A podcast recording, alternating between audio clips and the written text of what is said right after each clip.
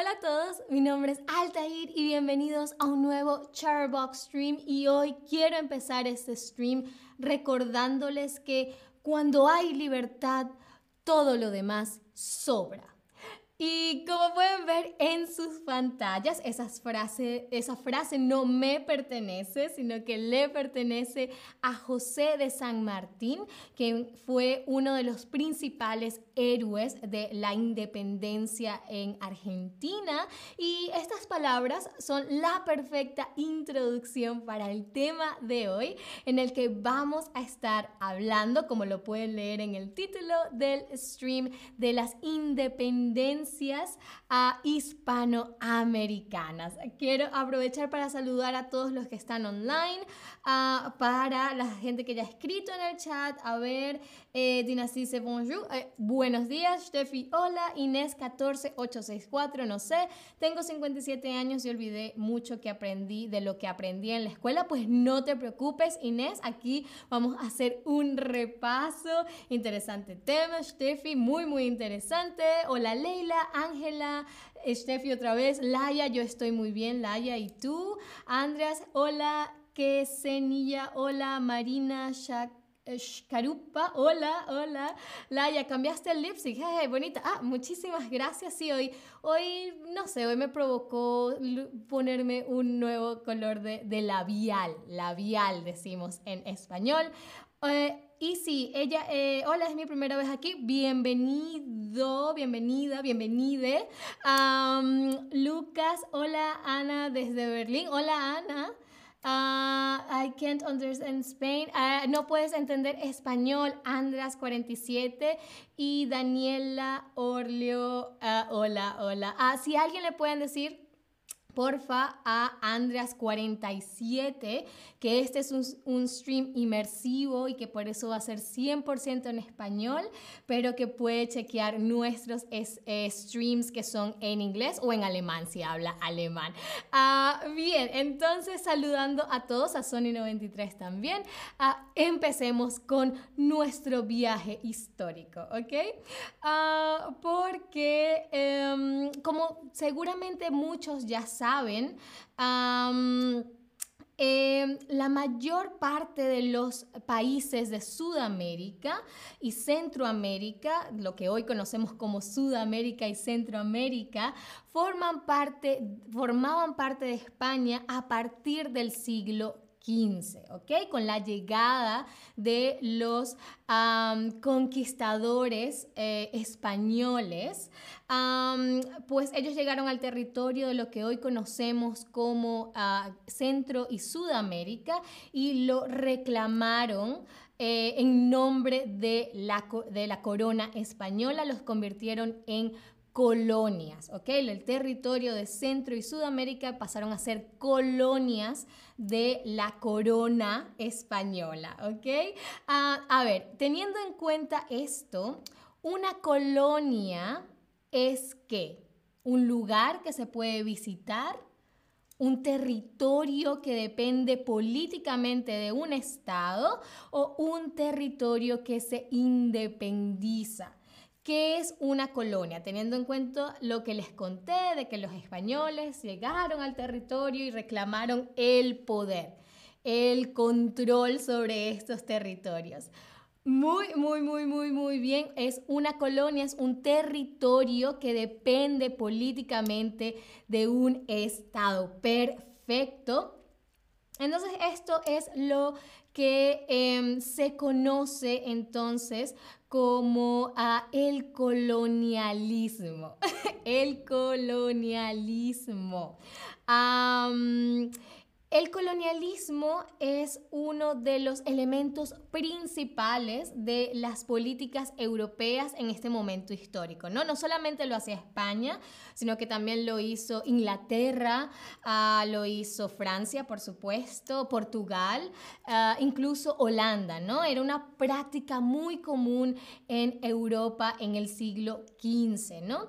Eh, el problema es que tiene consecuencias terribles terribles en los territorios coloniales, es decir, en el territorio que van y reclaman como suyo, estos territorios sufren eh, consecuencias terribles. Em, a ver, teniendo todo esto lo que hemos visto hasta ahora, ¿En qué podemos decir que consiste el colonialismo? ¿En qué consiste el colonialismo? ¿En ocupar territorios y hacerlos depender de un país o en fundar ciudades en países muy lejanos? Acá la clave está en recordar, a ver, ¿qué, hizo, la corona española? ¿Será que fue al territorio? y asumió el poder, el control, o simplemente fue, fundó ciudades y se fue y dijo, bueno, eso ahora les pertenece a ustedes, yo me voy. Muy, muy, muy bien. El colonialismo consiste en ocupar territorios y hacerlos depender de un país. En este caso, eh, se ocuparon los territorios de lo que hoy es Centro y Sudamérica y eh, los, eh, se hizo que dependieran del, de España, ¿no? Por eso es que hablamos el mismo idioma. Ah, bien, entonces, em, claro, en este momento... Em, eh, pasa mucho tiempo bajo, estos territorios pasan mucho tiempo bajo el control de España y en cierto punto, a cierto punto, empiezan a dar lo que se conoce como movimientos independentistas, es decir, movimientos Ah, que buscan la independencia de estos territorios, ¿no? Eh, y hay muchísimas causas para ello, eh, principalmente, por supuesto, lo que hemos visto del colonialismo, ¿no? Esta idea de que viene una potencia extranjera, un país extranjero a asumir el control en un territorio en el que probablemente muchos ni siquiera han visitado, ¿no? Eh, es cuando uno lee o, estudia la historia de por lo menos Venezuela, que es la que yo conozco más, eso es lo que siempre citan, como que los padres de la independencia decían, pero ¿cómo nos va a gobernar un rey o una reina que está a millones de kilómetros de distancia y ni siquiera ha visitado nuestro pueblo, ¿no? Entonces, a partir de, eh, además de este colonialismo, de esta idea un poco absurda del colonialismo, al a partir del siglo XVIII, la situación en los países americanos, cuando digo países americanos, me refiero a todos los países en el territorio de América, en el territorio de América, en el, en el continente de América, el continente americano. La situación en estos países eh, empeora por varias razones, como por ejemplo el centralismo el centralismo de que viene del centro, ¿no? que eh, con centralismo nos referimos a una serie de reformas políticas y económicas que se dan en España y que hacen que las colonias, es decir, los territorios en Centro y Sudamérica, tengan un estatus inferior, ¿ok? De acuerdo a esta política, eh, véanlo así como que los españoles, los ciudadanos españoles estaban acá y los ciudadanos de las colonias estaban acá, ¿ok? Eh, éramos de alguna manera inferiores en categoría para de acuerdo a esta política, ¿ok? Entonces, claro, eso eh, nos damos cuenta, los ciudadanos de ese entonces se dan cuenta de que, oye, pero ¿Por qué somos inferiores? ¿Por qué nos consideran inferiores? Y eso obviamente nos o los hizo a querer eh, empezar estos movimientos independentistas. Otra gran causa de estos movimientos fue la intervención inglesa. A ver, eh, la, la, corona inglesa, ¿no? los colonos ingleses ocupaban Norteamérica, ¿no? Con Norteamérica nos eh, referimos a Estados Unidos, por ejemplo, ¿no? Por eso es que hablan inglés y no hablan español. Ah, entonces, claro, ellos están ahí eh, ocupando el territorio de Norteamérica y eh, como ven, es todo este territorio de, de, lo que hoy es Centroamérica y Sudamérica. Dicen, mmm, ¿por qué no nos expandimos también hacia esos lados, no? Y empieza a darse un enfrentamiento entre España e Inglaterra por esas tierras, ¿no? Por la tierra, los territorios de Centro y Sudamérica, lo que también hace, le hace pensar a los ciudadanos de las colonias, oye, pero nosotros no somos un juguete, ¿no? Que nos pueden estar jalando para un lado y jalando para el otro, ¿no? Entonces eso también enciende un poco este, em, de una manera muy metafórica, este fuego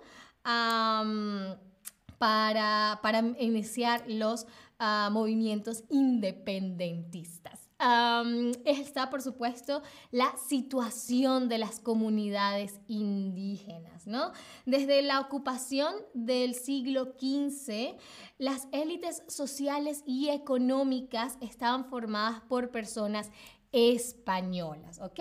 Em, eso es lo que creo probablemente en toda Latinoamérica se ve, pero en Venezuela, cuando uno lee los libros de historia, lee cómo los, eh, la gente que ejercía el gobierno, la gente que más dinero tenía en, las colonias,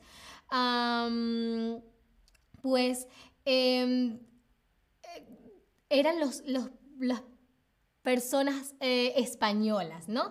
Los ciudadanos de las colonias realmente no tenían ningún tipo de poder, político o económico. Entonces la población nativa es discriminada y considerada de segunda clase. A ver, algo que se considera de segunda clase es considerado ¿qué? De mejor calidad, superior, uh, de calidad parecida o de calidad inferior, de peor calidad. A ver, recuerden lo que hemos visto hasta ahora de que eh, los españoles se consideraban estar acá y que los territorios, eh, los ciudadanos de las colonias estaban por acá. Entonces los ciudadanos de las colonias eran de segunda clase, muy bien, muy bien, porque eran de peor calidad, los consideraban, los consideraban de peor calidad, ¿ok?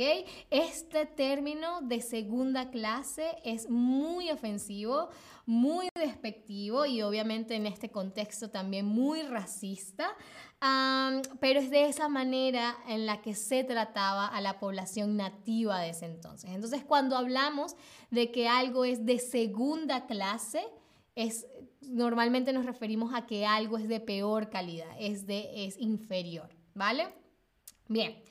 Pero bueno, a partir de 1740 más o menos, ah, empieza a haber estos movimientos sociales en los territorios americanos, en los territorios de Centro y Sudamérica, ¿no? Y la mayoría tienen que ver con que la población, como les contaba, se opone, ¿no? Se opone está en contra de los eh, privilegios económicos y sociales que tienen las élites españolas, ¿no?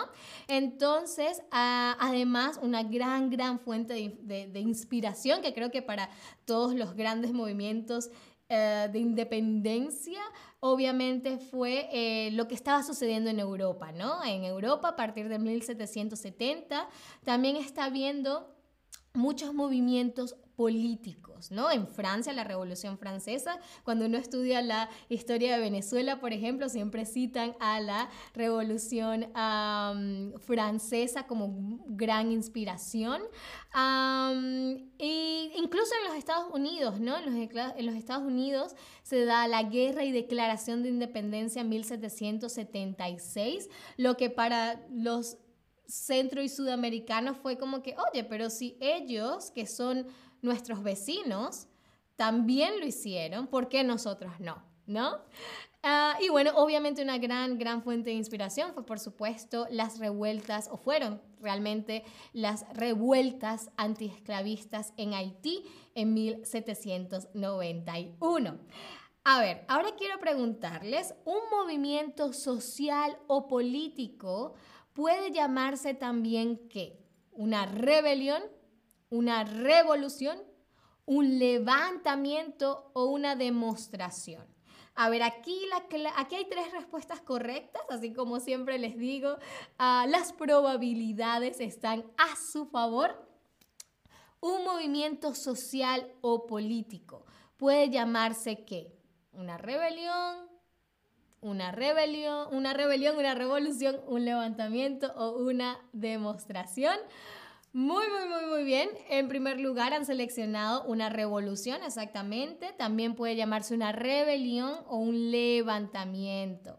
A David dice Che Guevara. Nosotros tenemos una, una serie de streams sobre los viajes del Che Guevara que probablemente te parecerá muy interesante, o por lo menos eso lo espero, David.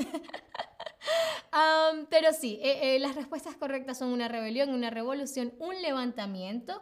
Una demostración es uno de esos eh, falsos amigos, porque claro, en inglés está la palabra demonstration, que es como una protesta, ah, pero en español demostración es otra cosa, ¿vale? Entonces no lo confundamos. y bien, todas estas influencias hacen que las colonias americanas se empiecen a, empiezan a, luchar activamente por su independencia, ¿no? Y ya para el año 1823 la mayoría de los países americanos se habían independizado. Ah, bien, y hemos eh, hablado, hemos em, nombrado la palabra o mencionado la palabra independizarse, independencia mucho a lo largo de este stream. y claro, independizarse lo hemos utilizado en el contexto de una nación, un territorio que se libera del control de otro. Pero, ¿con qué otro sentido se usa el verbo independizarse? ¿Con qué otro sentido se usa el verbo independizarse? Cuando nos vamos de casa y empezamos a vivir solos, para cuando nos divorciamos, o cuando cambiamos de trabajo. Por ejemplo, yo puedo decir que me independicé cuando me fui de Venezuela y me vine acá a Berlín sola. Eh, no, te, no conocía a nadie, no tenía amigos, no tenía familia. Me independicé porque por primera vez me tenía que valer por mí misma. No, no, no, da un poco de miedo, pero ahora, ahora amo ser independiente. Ah, bien, muy, muy, muy bien. Obviamente independizarse es irse de casa, irse a vivir solo. Supongo que divorciarse en algún sentido muy... Uh, profundo también podría ser independizarse, ah, pero no sé si una de las partes depende de, de, la otra, pero no se utiliza en ese sentido. Independizarse se utiliza cuando nos vamos de, nuestros, de nuestras casas, cuando dejamos el nido, ¿no? Como se dice en español. Bien, y eso fue eh, todo por este stream. Espero les haya refrescado la memoria, espero hayan, se hayan enterado de cosas nuevas y que les haya gustado, lo hayan encontrado interesante y por supuesto que me acompañen en un próximo stream. Eh, muchísimas gracias a todos, todas, por acompañarme, por estar siempre ahí y nos vemos en una próxima oportunidad. Eh, hasta luego, bye.